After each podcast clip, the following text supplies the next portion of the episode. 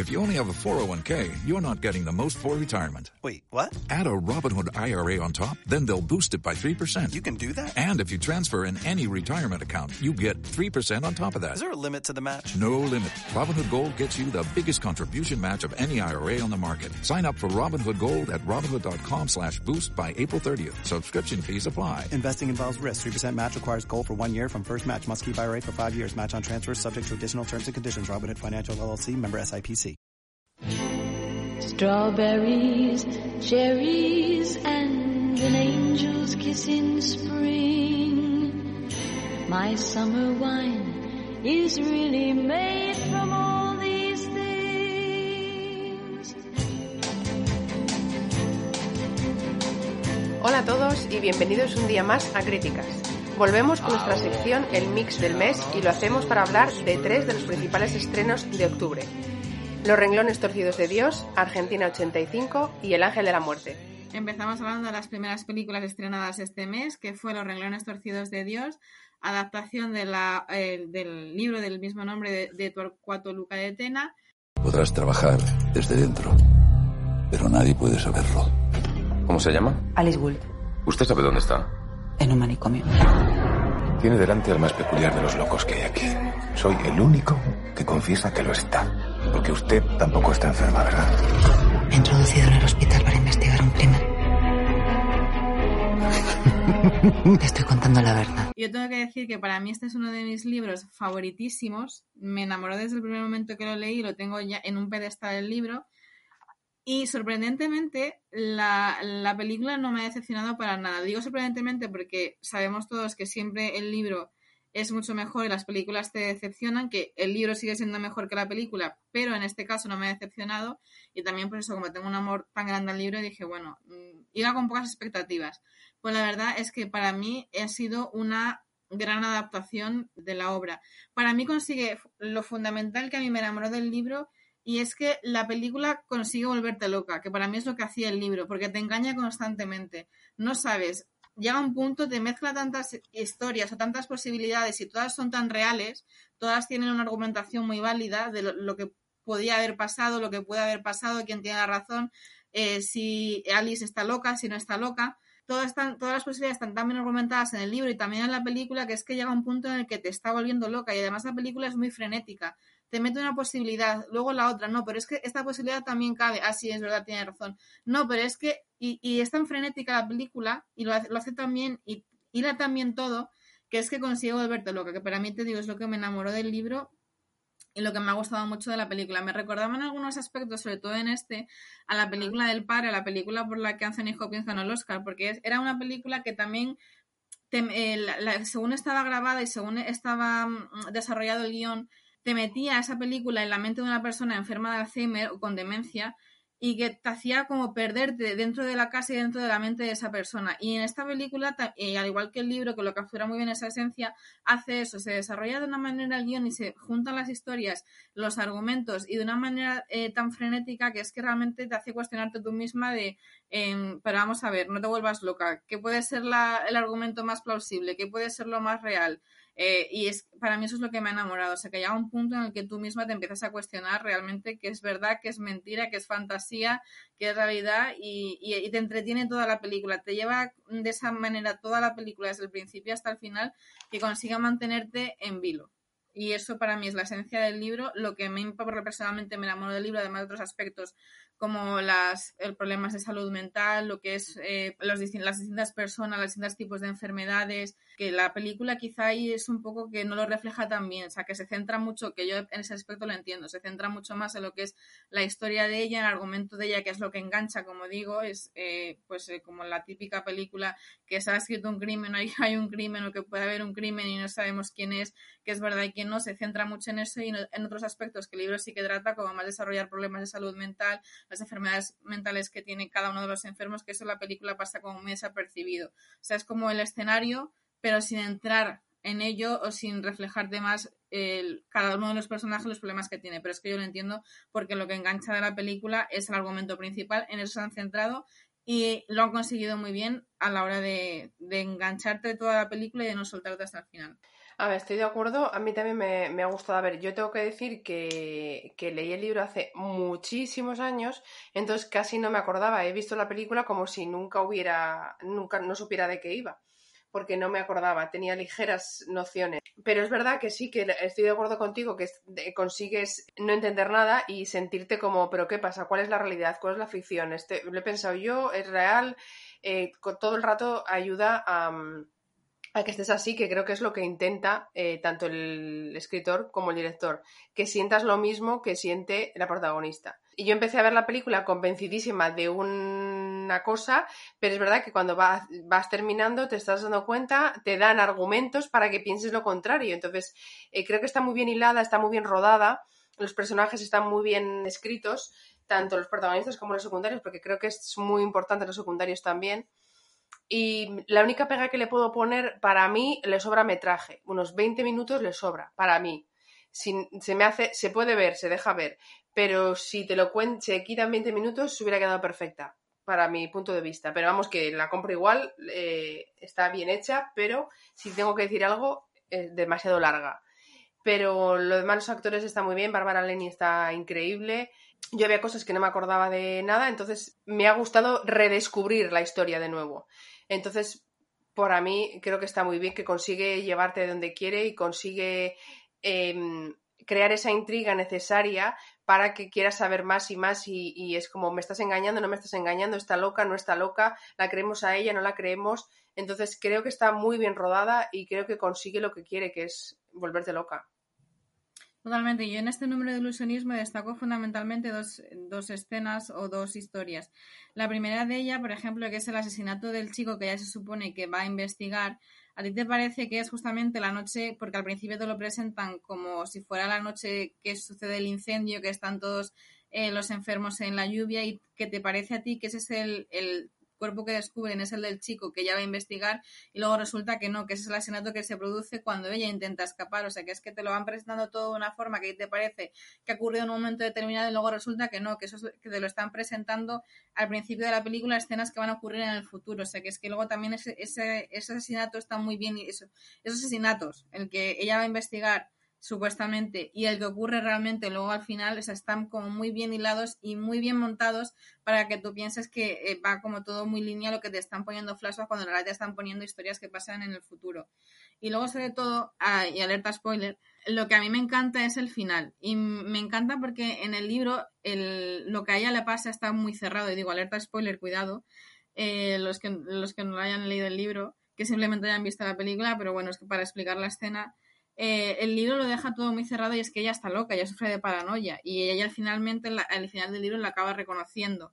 Y es verdad que más o menos la película respeta el libro, excepto sobre todo las escenas finales, que es que yo decía, digo, pero se han comido muchas escenas, fíjate que tú dices que el metraje es algo, pues todavía faltarían escenas por añadir eh, del libro. Eh, y eso lo han cortado y lo han modificado, pero a mí me parece de una manera muy inteligente, porque como digo, la base de la película en lo que se centra, olvidándose incluso muchas veces, pues eso, de mostrarte enfermos, los problemas de salud mental que tienen, las, las taritas, muy entre comillas, que tiene cada uno, que sufre cada uno, por qué está ahí cada uno, que muchos personajes en el libro se explica y en la película se pasa como muy de puntillas. Eh, y se centra todo en lo que es la historia de ella y si sufre paranoia o no. En el libro se deja muy cerrado, sí que está loca y al final lo acaba reconociendo que sí que sufre de paranoia. Si te das cuenta en la película, no, ese final se deja completamente abierto y me parece muy bien porque es que es a lo que juega toda la película y lo deja al final abierto como diciéndote tú piensa lo que quieras, aunque en el libro sí se queda muy cerrado, está muy inteligente porque es la tónica que lleva toda la película, diciéndote puede que sí, puede que no, y luego al final la película te dice, bueno, piensa lo que quieras porque te da argumentos eh, como para sí o como para no. Y a partir de aquí piensa lo que quieras, mientras que en el libro se queda como muy claro que sí que ella sufre de paranoia. Y ya por último, para hablar de lo que tú dices, que el metraje es algo ciertamente, se caza un poquito largo porque son como dos horas y media, una cosa sí. así. Y es que evidentemente, quieras que en una película, por muy bien contada que esté y por muy buen argumento que tenga, siempre se hace larga. Y quizá a mí lo que me sobraría son las escenas de los flashbacks. Porque si es, el, está bien, por una parte, que te, o sea, la, las posibilidades, como que la posibilidad de que ella haya sufrido lo que ella cuenta y que ella está investigando, o que ella la hayan engañado, y por otra parte que ella sufre de paranoia y que está loca, que ha intentado matar a su marido. O sea, esas como posibilidades te las presentan y te las explican, no solamente contadas, sino a través de flashbacks. O, de posibles flashbacks. Y te van contando lo que es la historia y tú vas viendo escenas de, las dos posibilidades o de las varias posibilidades. Y es que realmente hasta cierto punto se puede hacer repetitivo porque es como revivir lo mismo aunque de distinta forma porque las posibilidades son distintas. Pero muchas escenas son muy similares porque hay momentos clave cuando ella está en su casa que su marido le hace firmar las cosas. Puede ser que su marido supiese lo que estaba firmando, puede ser que no, pero más o menos la escena es distinta, aunque cambia algún movimiento de cámara como que su marido lo sabía, su marido no lo sabía. Y ciertamente ya cuando vas viendo como tres veces los mismos o casi los mismos flashbacks sí que te hace muy aburrido, más si ya llevas como dos horas y que la película se te larga dos horas y media. Así que es verdad que a mí lo único más tedioso que se me hizo es eso, que a lo mejor algunos aspectos sí que lo podían haber más bien narrado en lugar de grabar y montar a través de mm, flashback o a través de imágenes las distintas posibilidades. Pero bueno, igualmente te digo, incluso se han comido muchas cosas, sobre todo al final, porque hubiese habido muchas más escenas que se han comido, pero que para mi gusto, para lo que pretendía la película o lo que quiere lo que sí lo que quiere mostrar la película o, la tónica de la película lo que lo, lo, que quiere enganchar o lo que quiere enganchar está muy bien planteada no, no, para mí está, está bien. Es, cuando eh, adaptan un libro tan famoso, eh, siempre te da como miedo entre los actores, qué, qué director, cómo lo van a hacer, eh, pero la verdad que está, está bien, para mí está muy bien rodada, muy bien elegidos los personajes, tanto sobre todo los secundarios, repito, los secundarios aquí son importantes y me parece que está muy bien, no tapan a la, a la protagonista en ningún momento, pero le dan un, un papel relevante, entonces para mí está bien. Y la nota eh, que yo le pondría sobre 10 es un 8. Y no le pongo un 10 por la largura, pero 8 sobre 10, bajo mi criterio. ¿Tú? Mm, sí, yo le pondría un 9, fíjate. O sea, a mí me ha gustado mucho. Es una película que a los que nos, a, los amantes del libro no nos va a decepcionar porque está muy bien planteada y contiene la esencia de la película. Y a las personas que no hayan visto, que no hayan leído el libro, es una película que se, que te va a entretener muchísimo, que te va a encantar la historia que te va a volver loca, que es lo que pretende la película, en consonancia con lo que es la temática general, el ambiente general de la película, y que te entretiene, aunque sea que sea peli larga, te entretiene muchísimo y te va a tener entretenida hasta el final. Vale, vamos a pasar a la segunda película de la que vamos a hablar, que es Argentina 85, que ahora mismo está en Amazon Prime y que es la película seleccionada para representar a Argentina en los próximos premios Oscar. Vas a ser el fiscal del juicio más importante de la historia argentina. Necesitamos demostrar que fue un plan sistemático. Que fue a lo largo de todo el país y durante los gobiernos de los nueve comandantes. Ellos son los responsables. A mí me ha gustado mucho, mucho la película. Eh, yo conocía muy poco de la historia de la dictadura de Videla y ni mucho menos de juicio. Eh, y creo que a pesar de, igual que la anterior, es larga, pero a mí no me ha sobrado nada. Em, creo que está muy bien contada la historia, porque una película de juicios siempre puede ser muy pesada, y más cuando eh, puede que hablen de temas eh, un poco complicados. Creo que está escrita con una manera para que todo el mundo la entienda, haya conocido la historia o no conozca la historia, puede verse todos los públicos. Es más, creo que debería darse en muchos institutos este tipo de películas porque creo que es súper didáctica para conocer la historia real de un país y que no ha pasado hace tanto tiempo. Ha sido antes de ayer, no estamos hablando de la prehistoria, antes de ayer. Y todavía siguen sufriendo las consecuencias. Entonces eh, creo que está súper bien explicada, con un lenguaje muy normal, eh, no es nada mm, pesada, a mí no me ha parecido pesada en el sentido del tema juicios. Yo al principio cuando sabía, eh, supe que iba a ser una película, dije, uff, si nos van a sacar todos los interrogatorios, el contrainterrogatorio, las testigos, las víctimas, si van a hacernos así, va a ser muy pesado con lenguaje muy de leyes, no vamos a aguantar pero me ha sorprendido gratamente que lo hayan hecho de una manera eh, didáctica, eh, con un lenguaje que todo el mundo pueda entender, eh, sin cargarnos de testimonios, excepto dos de víctimas que creo que lo que querían lo han logrado, que es llegar al corazón del público y que empaticen y con el pueblo argentino y que la gente que no conociera de nada la historia eh, le llegara de verdad, creo que esa es su intención, aparte de hacer justicia al pueblo argentino, por supuesto, pero creo que es logran llegar al corazón y emocionar de cómo, de lo que ha sido esa dictadura.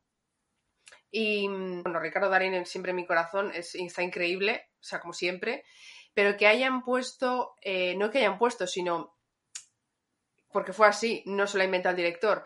El contrapunto de un abogado mayor ya, tradicional, con una persona joven y con eh, familiares de derechas de la dictadura, creo que es un buen contrapunto porque ha ayudado a que la gente entienda que aunque tú seas de derechas, puedes no estar de acuerdo con lo que hacen o ser de derechas o tu familia ser de derechas. Creo que es un buen contrapunto y él lo explica además cuando empieza entra en, protagonismo. El gato final es absolutamente maravilloso. En los 10 minutos finales con el alegato, creo que es increíble y creo que tiene posibilidades de que se pueda llevar el Oscar, creo, bajo mi punto de vista.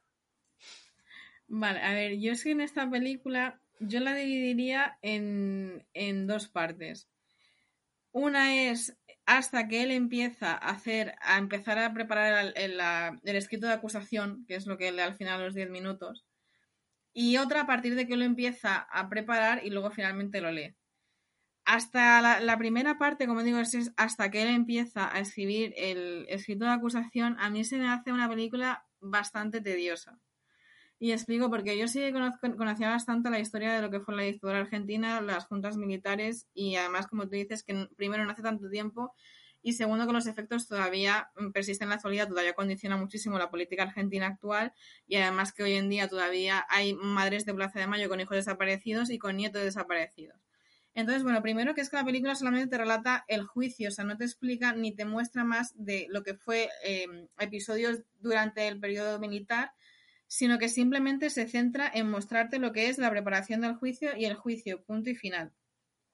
Entonces, claro, es que únicamente se centra en una sola cosa, no tienes más elementos que, digamos, que te puedan aportar más a la historia que simplemente lo que ellos comentan y lo que se va a comentar durante la preparación del juicio y en el juicio. Y luego, como tú decías, que es que los testimonios para mí que aportan en la película se quedan muy pobres, luego también para toda la que es la película, que es que realmente solo aparecen dos. Y que vale que esos dos reflejan eh, perfectamente lo que se sufrió durante la dictadura, las torturas indiscriminadas, las detenciones ilegales, asesinatos y de todo. Pero es que para mí se centran demasiado en esas dos historias cuando para mí deberían haber puesto muchísimos ejemplos. Las abuelas, las, las madres de Plaza de Mayo y luego también abuelas aparece muy, muy poco. Y para mí eso como un elemento fundamental de, la historia y, de la resistencia, sobre todo durante la, dictadura argentina y luego posteriormente, y que siguen luchando, como digo, por descubrir qué pasa con los hijos, dónde están los restos de sus hijos, y luego otra cosa que no se menciona, que es verdad que al principio se conocía muy, muy poco, es los nietos de los desaparecidos, que muchos que encarcelaron eh, ilegalmente tuvieron hijos, estaban embarazadas muchas chicas, y cogieron a los hijos y luego los dieron a otras familias y luego mataron a los padres. Luego, ¿qué pasaba con esos nietos? Entonces, para mí, se queda muy pobre lo que viene siendo durante el juicio los testimonios. Y que creo que también hubiese podido ayudar a hacer un poquito más dinámica, sobre todo esa primera parte, si vas poniendo un testimonio, otro, cómo ellos investigan, cómo ellos cogen, eh, van buscando personas, recogen, reciben testimonios, los presentan. O sea, me parece que esa parte pues, hubiese, hubiese sido muchísimo más dinámica si hubiesen puesto más testimonios para poner distintos tipos, pues, de, yo que sé, de ejemplos de torturas, de asesinatos, de desapariciones, y no solamente centrarse en dos extensamente explicados y que, como digo, son suficientes para hacerte una idea de la barbarie, pero que para mí, y desde el punto de vista cinematográfico, para mí hace que esta primera parte sea un pelín densa. Lo único que para mí la salva es que me parece muy inteligentemente cómo está hecho el guion que con un tema tan serio, tan delicado y tan triste, digámoslo así, consigue tener como momentos muy cómicos. Ya sea o bien el padre en la familia, como por ejemplo ya mismo el inicio, que coja al niño, al hermano pequeño, que espía a la hermana mayor, que es que ya al principio para mí es muy cómico cuando a una película que va a tratar sobre los juicios, el juicio a una, a una dictadura, y lo rompe con algunos diálogos muy pequeños, por ejemplo, como tú decías, entre el fiscal y el fiscal adjunto, como entre el mayor y el joven, también en la escena en la que está en el baño, o sea que tiene como momentos en los que un guion tan serio y tan delicado por el tema que está tratando rompe muy bien lo que es el, el elemento, con elementos cómicos. Y luego vamos a la segunda parte, que es a partir de la que él empieza a preparar lo que es el escrito de acusación y lo lee. Y para mí sí que para mí es esa parte la que tiene toda la enjundia y para mí todo el peso, todo lo que lo grave que es la película, todo lo que quiere manifestar la película. Que es pues eso, como la lo que es una, una, democracia que está empezando, lo frágil que es una democracia, las presiones que puede tener el, el poder judicial, la falta muchas veces um, de equilibrio o de independencia entre los distintos poderes del Estado, como él está intentando desde el poder ejecutivo influir en, lo que puede ser su legato de acusación, luego como que el presidente le dice, bueno, no, tú hazlo libremente. Como él dice, bueno, me están diciendo que es que frenemos porque es que los militares se pueden levantar. O sea, lo que es la de, lo que es eso, lo débil que es una democracia, sobre todo al principio, cuando vale, al, ha llegado un presidente, pero es que tienes todavía los militares ahí como diciendo, cuidado, como te metas con nosotros y vengas a por nosotros, es que nos levantamos otra vez en armas y aquí nos vamos a la mierda todos. Y para mí eso es como lo, la, lo bonito, o sea, no lo bonito, sino lo, lo lo que me parece más importante de lo que transmite esta película. Los valores de la democracia, como siempre hay que recordar eh, lo que ha pasado, lo que él dice, nunca más. La segunda parte, la que es más emotiva para mí y la que tiene más carga emocional, la que en sí, la que te llega más o la que tiene como la base más sólida y los planteamientos para mí más importantes de toda la película. Y luego en cuanto de aspectos técnicos es una película muy clásica. Yo también me sorprende mucho que sea como una de las favoritas a los Oscar una vez vista en, en la en la categoría de película extranjera, porque es que es muy clásica los planteamientos, es que es un guion muy lineal, muy clásico, una forma de hacer la película, pues igual, sin mucho más que solamente las escenas que parece que están eh, por la televisión, ¿no? que parece que estás viendo el juicio, que realmente es la película, no te están poniendo imágenes reales de, lo que es el juicio, pero parece que eh, por el estilo de la, de la imagen, que parece que lo estás viendo a, través de la televisión de los años 80. Pero bueno, si no, sin más, es que no tiene nada más especial, una película lineal bien hecha. Es que yo creo que técnicamente no están buscando nada. Es decir, ellos van con la baza de llegar a, la gente, con, que la gente conozca su historia, hacer justicia. Eh, creo, que, creo que eso es lo que buscan, más que la técnica. Más allá de eso que dices tú de la imagen, eh, así como mm, granulada, que parece que estás en el año 85 que eso está muy bien también un toque. Yo pensé que iban a hacer, me imaginé que iban a poner imágenes reales, porque entiendo que el alegato es exactamente igual al que eh, el fiscal dijo.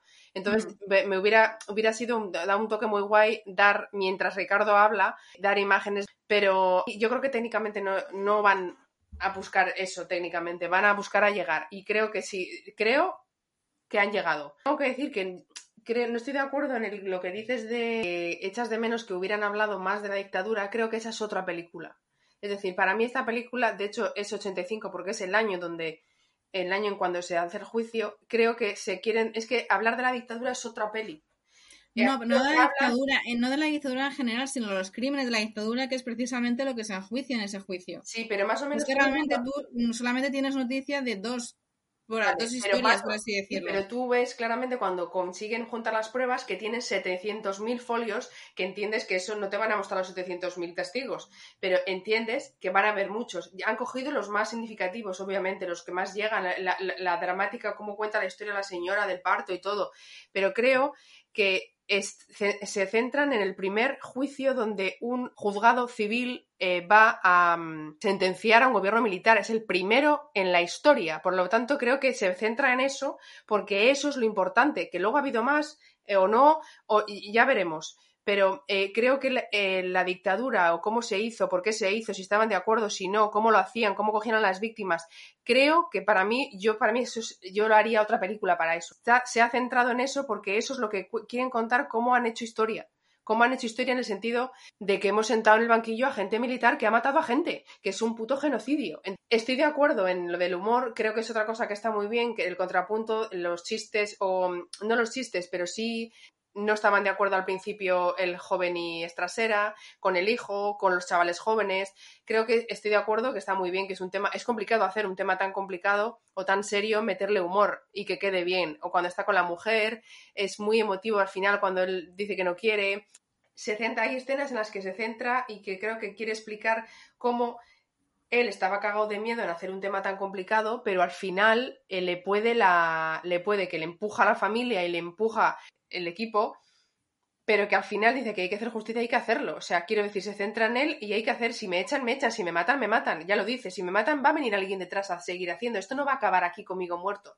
O sea, eh, está bien explicado, pero sin extender. Es que creo que si se hubieran extendido mucho en, en, coger, en buscar víctimas, en contar, en cómo hacen todos los, eh, todas las pruebas, en cómo van a todas las puntas de, las partes del país, creo que si se extienden demasiado iba a ser todavía más larga. Entonces creo que sí que se ve mm, poco, pero se ve cuando viajan por todo el país buscando gente, cómo hay uno que tiene miedo y no decide no hablar porque se juega la vida. Que dan pequeñas pinceladas de todo lo que hay alrededor de lo que es la dictadura, no la dictadura, pero todo lo que hay alrededor del juicio, pero se centran en algo que es contar el primer juicio de un gobierno militar, creo, y en un país como Argentina no tan avanzado como otros en ese año.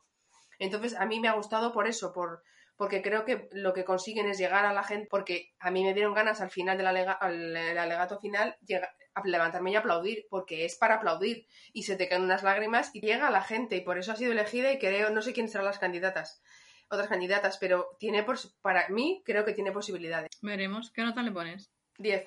Para mí es un 10. 10, redondo. Sí. Nada, nada que. 10 porque que, creo ninguna que, pega que ponerle. Porque creo que las actuaciones están muy bien también, creo. Bueno, sí. Pero es que Ricardo Darín es Dios. O sea, es que Ricardo Darín no te va a hacer nada que está mal hecho. Es que para mí yo no le quitaría nada. No le quitaría metraje así como el anterior sí le quitaba. Aquí no le quitaba metraje porque cada cosa, el detalle emotivo también del amigo que se está muriendo y necesita antes de morir, dime por favor que tienes cadena perpetua para todos. Le miente, pero, Sí, pero vale. Está muy bien. Le mi- es- está, está muy bien, tiene un poco de todo y se centra en lo importante que es el juicio eh, histórico. Para mí por eso es un 10. Yo le pondría un 8. Fíjate, porque te digo, la primera parte se me hace muy tediosa y que entiendo que estemos en los juicios simplemente, que evidentemente no quiero que esto sea una película sobre, no me hubiese gustado que esto fuese una película sobre la dictadura en general, porque evidentemente es otra película, pero creo que la primera parte se podía haber hecho mucho más dinámica de lo que para mí resulta. Y creo que a mí me falta como más contenido de lo que fue el juicio, de lo que fue testimonios, de lo que fue, claro, lo que, lo que estaban juiciando, que es verdad que te lo representan todo en como dos simplemente testimonios, que ya son bastantes y bastante emotivos, pero no sé, me hubiese gustado un poquito más de dinamismo, a mi parecer, sobre todo la primera parte, pero es verdad que la segunda, que es con el alegato, que es que ya eh, te quedas con muy buen sabor de boca. O sea, es que ahí ya... Una cosa que he dicho que me parece curioso es que no se oye ni un testimonio de los militares. Eso es un detalle también a tener en cuenta que no interesa su testimonio. Ya sabemos lo que van a decir, no estamos de acuerdo, señores, ustedes van a la cárcel. O sea, me parece muy de un detalle porque no hablan en toda la película, cosa a destacar. Sí, total. Y bueno, vamos ya con el último de los estrenos de- del mes de los que vamos a hablar, que es El Ángel de la Muerte, película que se estrenó en Netflix y que podéis ver en la plataforma, y que habla sobre el caso de Charles Cullen, el mayor asesino en serie de la historia de Estados Unidos, y cómo fue eh, descubierto. He's been at nine hospitals. Nine. What do you mean? No, the hospital would have done something. You would think so. Yeah. Do you remember working with someone named Charlie Cullen? Yeah. There was a rumor about him. Hablamos de una historia real y que para mí esta película es una de las mayores estafas mm, de los últimos tiempos. O sea, me he sentido tan decepcionada con una película como con esta. Y yo explico. O sea, es que tenemos la historia de el mayor asesino en serie de la historia de Estados Unidos. Y en vez de explicarle su historia, como puede ser Dahmer, que es un- una serie, ¿vale? Que es una serie, que no es una película, pero que te cautiva desde el primer momento, cómo te mete en la mente del asesino, en su modo operandi, por qué, por qué no, cómo va, pues eso, como un zorro a ver ahí que puede cazar, qué persona elegir, qué no. De, de esta película, en vez de contarte la historia de Charles Cullen, que como digo es mayor potencialmente el mayor asesino en serie de la historia de Estados Unidos, fíjate si tiene para contar, esta serie decide contar la historia de una pobre enfermera con muchos problemas que si es madre soltera, no tiene nadie quien le cuide a sus hijos, una crítica un poquillo velada del sistema de sanitario de Estados Unidos, que como te lo tienes que pagar tú, o como esta mujer no tiene dinero, pues tienes mucha, mucha gente, por eso espera que en el trabajo les den seguro médico, esta mujer está esperando estar el suficiente tiempo en el trabajo para obtener seguro médico, porque está muriendo, porque el corazón la está fallando, y resulta que, oh, qué pena, un día se le cruza como compañero de trabajo otro enfermero que o resulta que pena mm, ser el mayor asesino en serie de la historia de Estados Unidos. Y es que de verdad es que le- es que te están, para mí la historia te está contando mal, la historia de la enfermera, esta compañera pobre que se le cruzan, parece en el camino este, le pilla y dice, venga, mm, más o menos, o sea, el- la policía se empieza a coscar, empieza a investigar, ella ayuda un poquito en plan, venga, pon unos micros, yo lo voy a intentar convencer, anda, porfa, mm, has sido tú, venga, confiesa. y chimpún. Y ahí se acaba la película. O sea, es que me ha parecido como.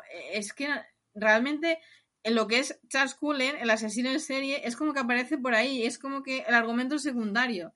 Para mí es como que la historia de ella es la que te quiere contar y que sinceramente, con todos mis respetos, me parece muy sin más. O sea, una historia, por desgracia, como la de miles en Estados Unidos, eh, madres solteras que trabajan un número de horas mm, infinito para poder conseguir un seguro médico para no morir, eh, básicamente.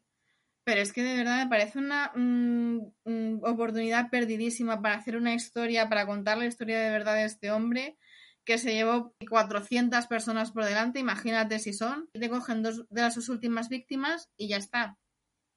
Y es que con eso te vale como ejemplo para las otras 400.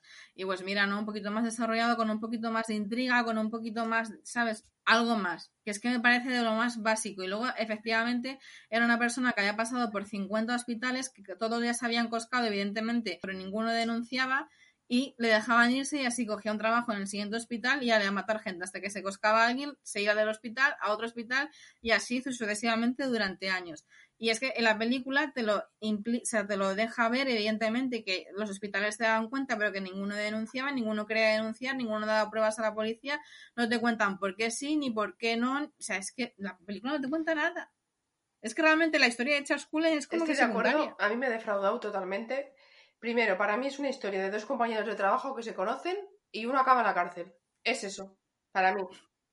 Total, es que para mí la historia principal es la de ella, el de este pobre que ha matado a 400 personas, es como que, ah, bueno, La historia de ella es, como dices tú, la historia de 20.000 personas por estado eh, que tienen una enfermedad y no pueden coger la baja porque no tienen pasta. Entonces, e, esa, la historia de ella es como otros tantos mil, otros tantos mil que viven en Wisconsin. O sea, es que, mm, sin más yo me iba a esperar eh, eso, pues que, explicaran por qué, por qué no, por qué empezó, por qué lo hacía así, porque es verdad que su muerte, su forma de matar es muy curiosa porque no los toca.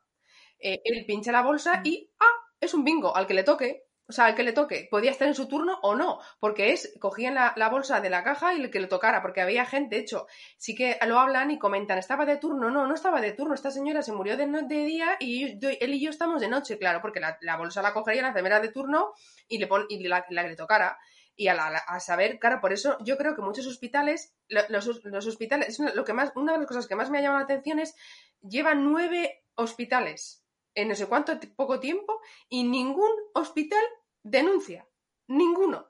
O sea, y lo huelen porque la directora del último hospital se lo huele, porque dijo la chica, la enfermera, dice Jessica, lo sabe porque antes que directora ha sido enfermera, lo sabe, que aquí hay movidas, y tú lo hueles porque la ves actuar y la ves mirar y dices, esta señora lo sabe y no dicen nada. Eso me da que pensar que no interesaba denunciar porque había, mm, iban a descubrir más irregularidades en su sistema de, disección de, la máquina esta que sacaba medicamentos y preferían dejarlo pasar, total, se han muerto aleatoriamente, no tienen, no son, o sea, quiero decir, no es un asesino en serie sangriento como puede llegar a ser otro, como es muy sutil, no hay mm, e, es, poco, o sea, se, ve... Claro, en las bolsas de suelo inyectaba insulina, que es una de las cosas más difíciles de detectar, que se tiene que detectar al momento porque son las del cuerpo, y se acabó, entonces inyectaban los sueros insulina, te ponían el suelo, te daban un subidón de insulina. Claro, y, porque te puede tocar en tu turno, no, quiero decir, si buscan patrones no se van a encontrar.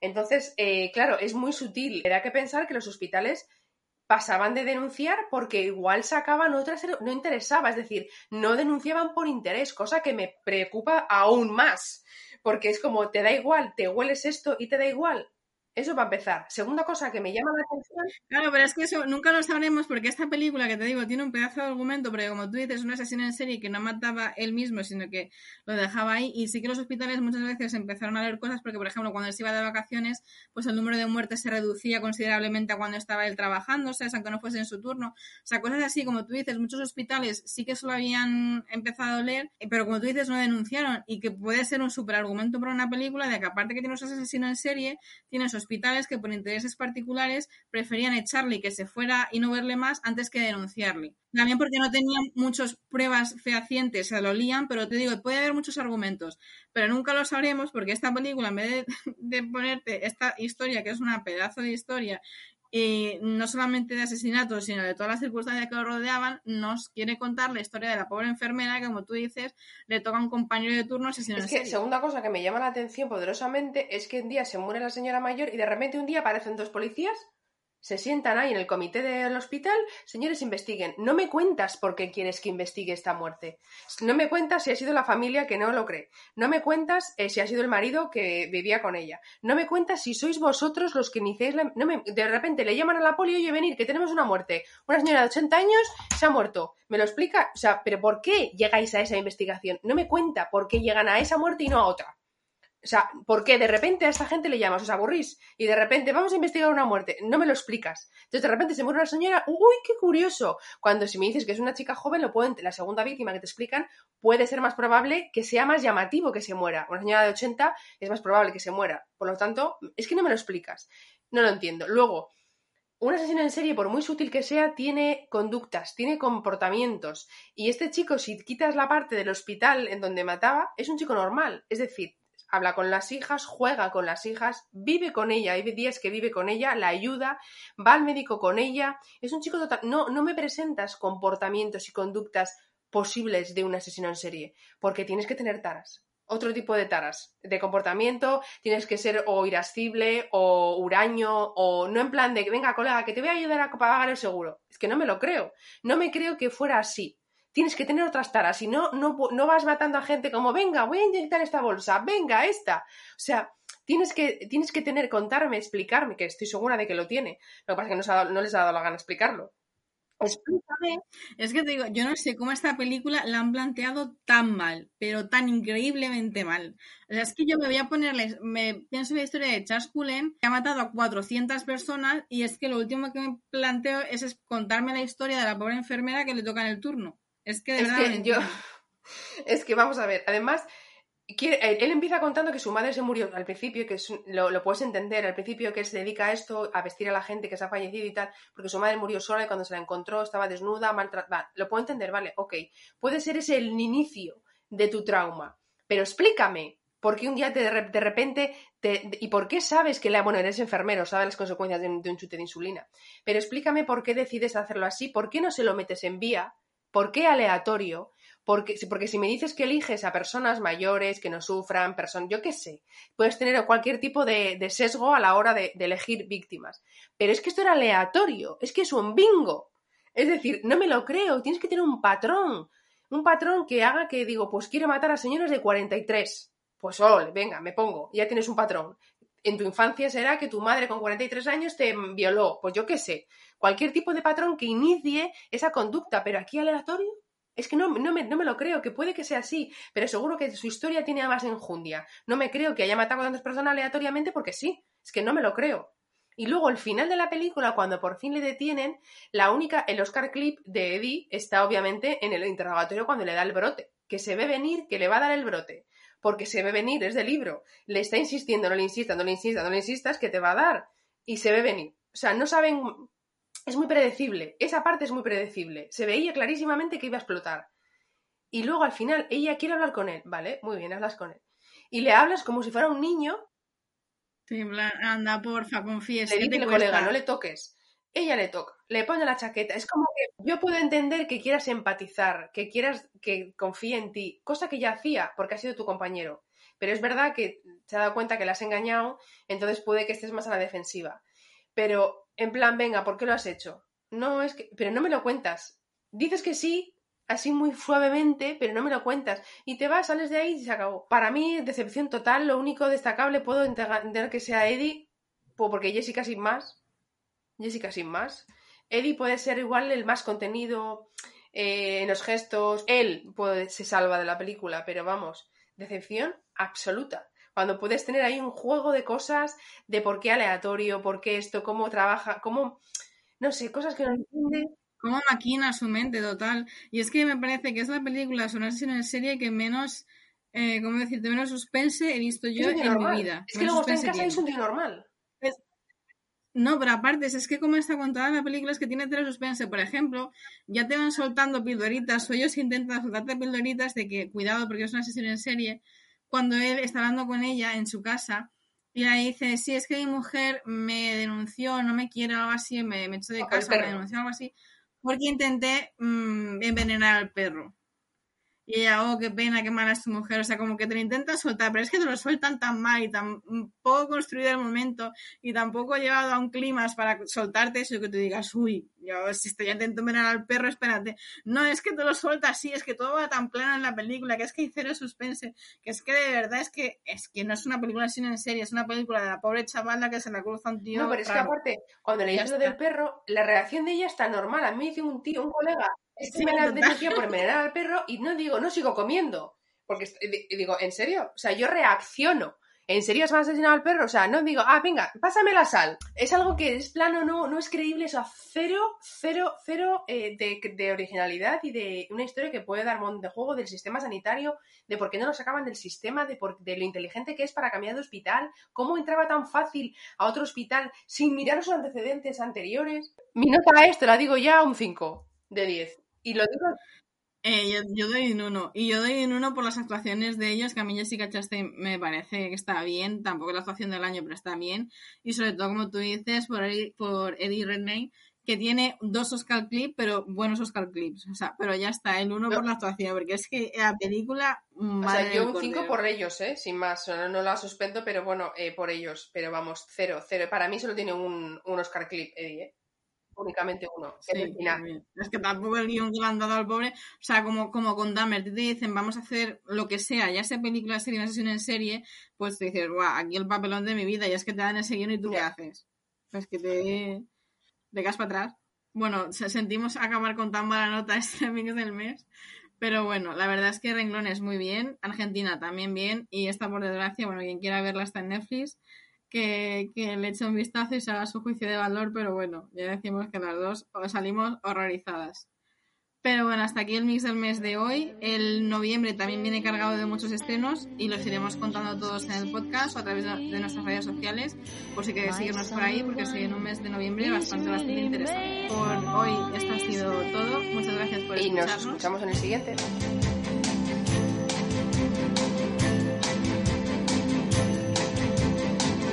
I walk in town on silver spurs that jingle too. A song that I Como nuevo cliente de Western Union, puedes disfrutar de una tarifa de envío de 0 dólares en tu primera transferencia internacional de dinero en línea. Envía dinero a los tuyos en casa de manera rápida, fácil y conveniente. Visita westernunion.com o descarga nuestra app hoy mismo y tu primera tarifa de envío corre por nuestra cuenta. Aplican ganancias por cambio de moneda. No disponible para tarjetas de crédito y envíos a Cuba. Servicios proporcionados por Western Union Financial Services Inc. NMLS 906983 o Western Union International Services LLS NMLS 906985.